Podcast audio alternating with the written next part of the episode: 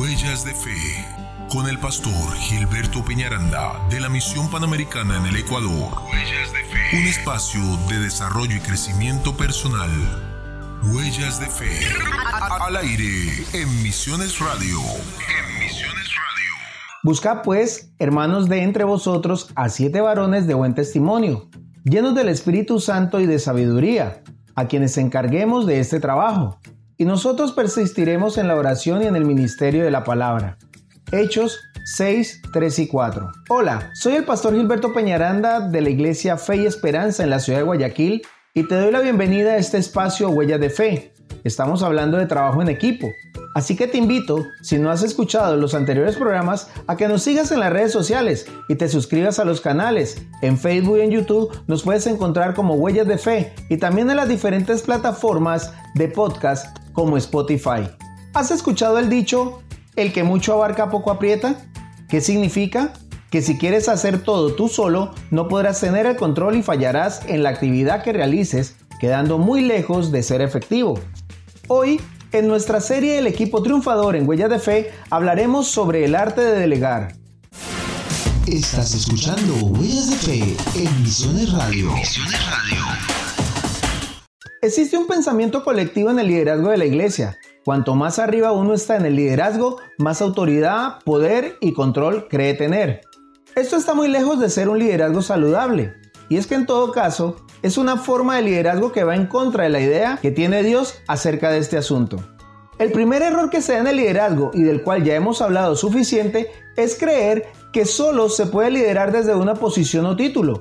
Esta idea es errónea. Es una de las principales causas por la cual no se delegan ciertas actividades. El temor a delegar puede venir por no saber cómo hacerlo, por miedo a perder el control, pensar que nunca podrá efectuarse igual, pensar que puede salir mejor, por miedo a perder la autoridad, porque no queremos tomarnos tiempo en orientar a otros y tener paciencia mientras aprenden, quizás equivocándose, o quizás porque nadie creyó en nosotros para delegarnos y aprendimos a hacer las cosas por nosotros mismos. En fin, Recuerda un episodio de Snoopy y sus amigos. Él está acostado encima de su famosa casita de perros, quejándose de lo mucho que tiene que hacer. Llega un momento donde suspira y dice algo así como, odio ser el jefe sabueso. Si te gustan los privilegios de ser el jefe sabueso, pero no las responsabilidades, es que probablemente no has aprendido el arte de delegar. Delegar es una labor que podemos definir como dar a un individuo u organismo el poder, la función o la responsabilidad para que ejerza en sustitución de otro. La verdadera medida de liderazgo es influencia, nada más ni nada menos influenciar a los demás. Esto es cuestión de disposición y no de posición. Cuando el pastor o líder encargado de una iglesia incorpora a su vida ministerial este principio, inmediatamente comienza a delegar y como resultado ve el crecimiento que jamás antes había podido experimentar. Una de las facetas del liderazgo es la capacidad de reconocer las actitudes o las limitaciones de otros, combinada con la capacidad de ubicar a cada persona en el cargo en el que se desempeñe mejor.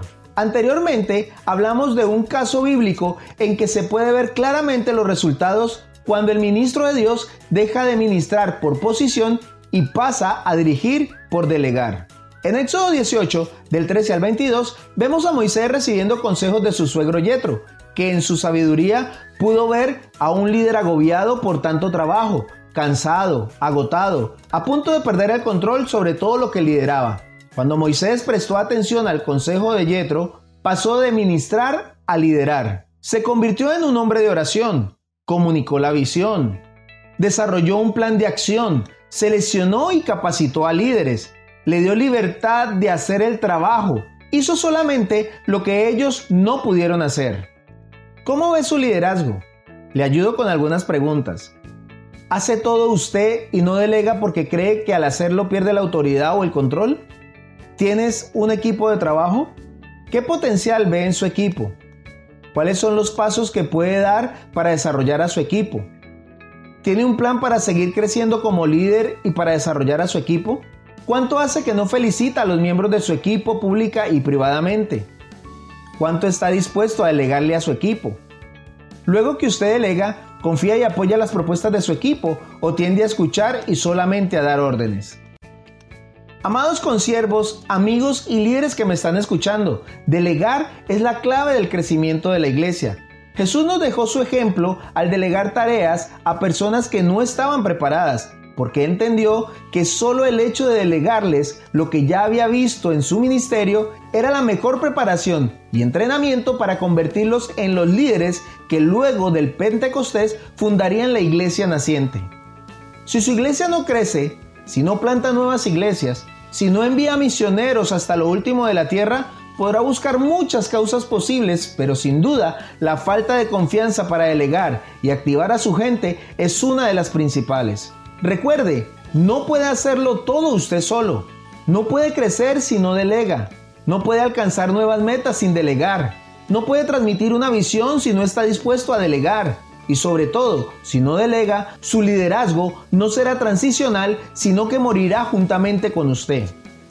El manto alguna vez debe ser pasado a la siguiente generación para que continúe con el plan de Dios sobre la tierra. Si su liderazgo se va a ir en carros de fuego a la presencia del Señor, no se olvide de soltar el manto. De nada le servirá su ministerio terrenal en la eternidad.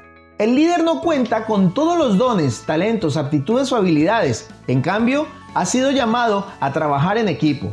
Ahora bien, hay diversidad de dones, pero el Espíritu es el mismo. Hay diversidad de ministerios, pero el Señor es el mismo. Y hay diversidad de operaciones, pero es el mismo Dios el que hace todas las cosas en todos. Pero a cada uno se le da la manifestación del Espíritu para el bien común. Primera de Corintios 12 del 4 al 7.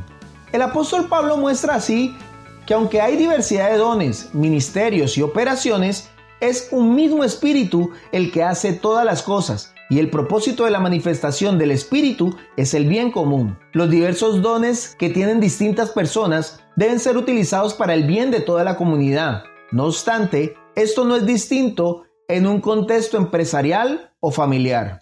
Luego de que Yetro culminó la asesoría, Moisés lo escuchó y aplicó el consejo. Dios usó a Yetro para traer un consejo sabio al líder israelita. Moisés tuvo la suficiente humildad para modificar su actividad. Nosotros también necesitamos esa clase de humildad. Haya pues en ustedes esta actitud que hubo también en Cristo Jesús, el cual aunque existía en forma de Dios, no consideró ser igual a Dios como algo a que aferrarse, sino que se despojó a sí mismo tomando forma de siervo, haciéndose semejante a los hombres y hallándose en forma de hombre se humilló él mismo, haciéndose obediente hasta la muerte y muerte de cruz. Filipenses 2 del 5 al 8. La actitud del líder debe de ser de humildad y servicio, de entrega absoluta a la causa del Señor. Cuando miras la vida de Jesús y ves la cruz, puedes notar una actitud, un espíritu, una motivación humilde. De hecho, mientras enseñaba a sus discípulos, Jesús les instaba a aprender de él quien posee las cualidades fundamentales del carácter santo, mansedumbre y humildad. Mateo 11:29. Ciertamente el talento es importante, pero no suficiente para triunfar. Permítame darle algunos consejos a la hora de delegar. Delegue a gente que esté preparada. Vemos un ejemplo de esto cuando Pablo escribió a Timoteo. Y lo que has oído de mí en presencia de muchos testigos, eso encarga a hombres fieles que sean idóneos para enseñar también a otros. Segunda de Tito 2.2. El líder debe asegurarse de que la persona que le sigue tenga clara la importancia de delegar. El ADN del reino tiene que ver con enseñar a otros para que estos a su vez hagan lo mismo, pero necesita garantizar que el liderazgo sustituto sea capaz de llevar la carga, que sea lo suficientemente responsable como para terminar la carrera. Otro consejo que te puedo dar es delega sin desconectarte de la tarea. Mateo 28, 18 al 20 dice, y acercándose Jesús les habló diciendo, Toda autoridad me ha sido dada en el cielo y en la tierra. Id pues y haced discípulos a todas las naciones, bautizándolos en el nombre del Padre y del Hijo y del Espíritu Santo, enseñándoles a guardar todo lo que os he mandado. Y aquí yo estoy con vosotros todos los días hasta el fin del mundo. En este pasaje, la Gran Comisión, vemos claramente la tarea delegada de la Iglesia, hacer discípulos de todas las tribus de la tierra. Ahora bien, notemos que el Señor no se ha desconectado de ella. Él ha dicho que estará con nosotros. De Jesús aprendemos que en el liderazgo no podemos desconectarnos de la tarea delegada. La responsabilidad final de la labor sigue siendo del líder. Siguiente consejo. Dé siempre instrucciones claras. Si delegas una tarea, asegúrate que las ideas y los conocimientos que transmitas sean lo suficientemente claros y precisos como para garantizar el cumplimiento de la misma. Vemos otra vez en el ejemplo de Jesús. Él delegó una misión a la iglesia, pero su instrucción no ha sido incierta, transmitida con inseguridad o de forma dudosa. No, su mandato ha sido preciso. Además, Él ha proporcionado los recursos necesarios para llevar a cabo la misión nos ha dado el Espíritu Santo que empodera, capacita y supervisa. Manifieste claramente sus expectativas. Todo líder espera un desempeño excelente en la ejecución de la función delegada.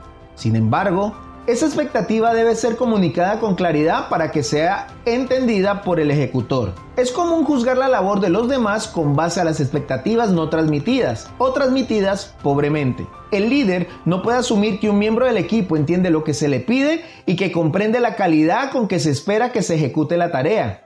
El resultado de no aclarar a tu equipo las expectativas de los trabajos que delegas es un equipo desmotivado que no confía del todo en su líder estas cosas trasciende a todos los niveles y aspectos de la organización. Por tanto, cuando delegues, comunica bien tus expectativas a cada miembro del equipo. Consulta si ha comprendido lo delegado y pídele retroalimentación. Y un último consejo que te quiero dar es da seguimiento siempre a la ejecución de la tarea. Como bien sabemos, lo que no se mide no se controla y lo que no se controla no se puede dirigir adecuadamente.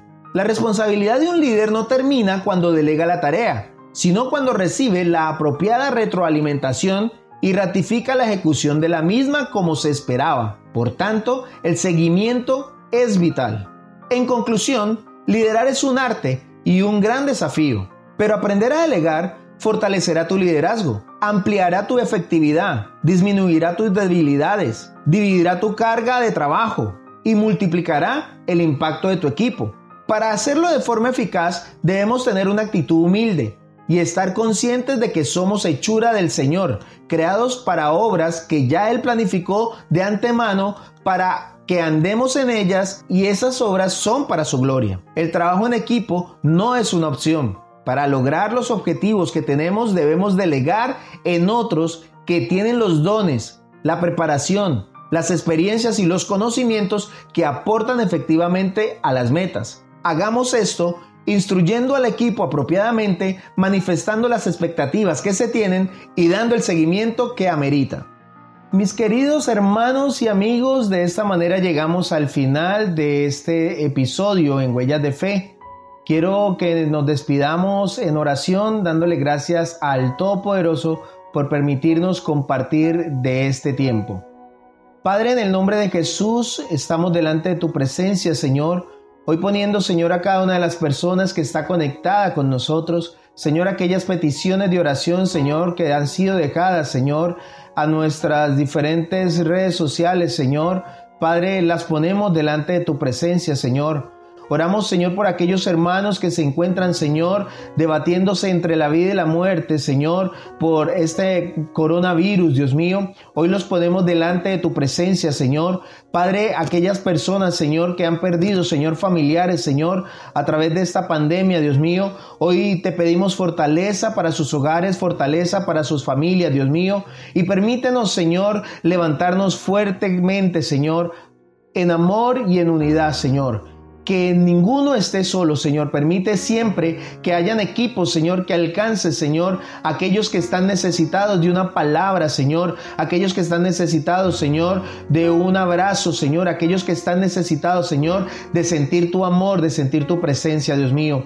Permítenos seguir desarrollando equipos, Señor, de trabajo, levantando líderes, Señor, día a día, Señor, para llegar a más personas, Señor, para llegar a más lugares, Señor. Hoy bendecimos, Señor, el equipo de misiones Señor. Bendecimos, Señor, todo el equipo, Señor, de la misión panamericana, Dios mío, en el Ecuador y en Colombia, Señor, y en las diferentes naciones, Señor, donde nos encontramos, Dios mío. Y te damos gracias, Señor, por todo lo que tú nos permites, Señor, realizar, Señor, por lo que nos permite desempeñar, Señor, a favor, Señor, de tu ministerio, Señor, y a favor de tu reino, Señor. Hoy te damos gracias y te pedimos, Señor, que nos sigas brindando los recursos, Señor, tanto humanos, Señor, como físicos, Señor, y económicos, para desarrollar, Dios mío, Señor, la labor, Señor. Te damos gracias por todo lo que tú haces, Señor, y por habernos escogido, Señor, como herramientas, Señor. Gracias, Señor, por usarnos como vasijas de honra, Señor, en medio, Señor, de tanta dificultad. En el nombre de Jesús, Señor, quedamos en tus manos, declarando, Señor, un tiempo de bendición, Señor, y regocijo para nuestras vidas. Amén y amén. Mis hermanos, se despide de ustedes el pastor Gilberto Peñaranda, dándoles las gracias por habernos acompañado e invitándolos para que continúen con nosotros en la sintonía de Huellas de Fe. Bendiciones. Huellas de Fe, con el pastor Gilberto Peñaranda de la Misión Panamericana en el Ecuador. Huellas de Fe, un espacio de desarrollo y crecimiento personal. Huellas de Fe, al aire en Misiones Radio.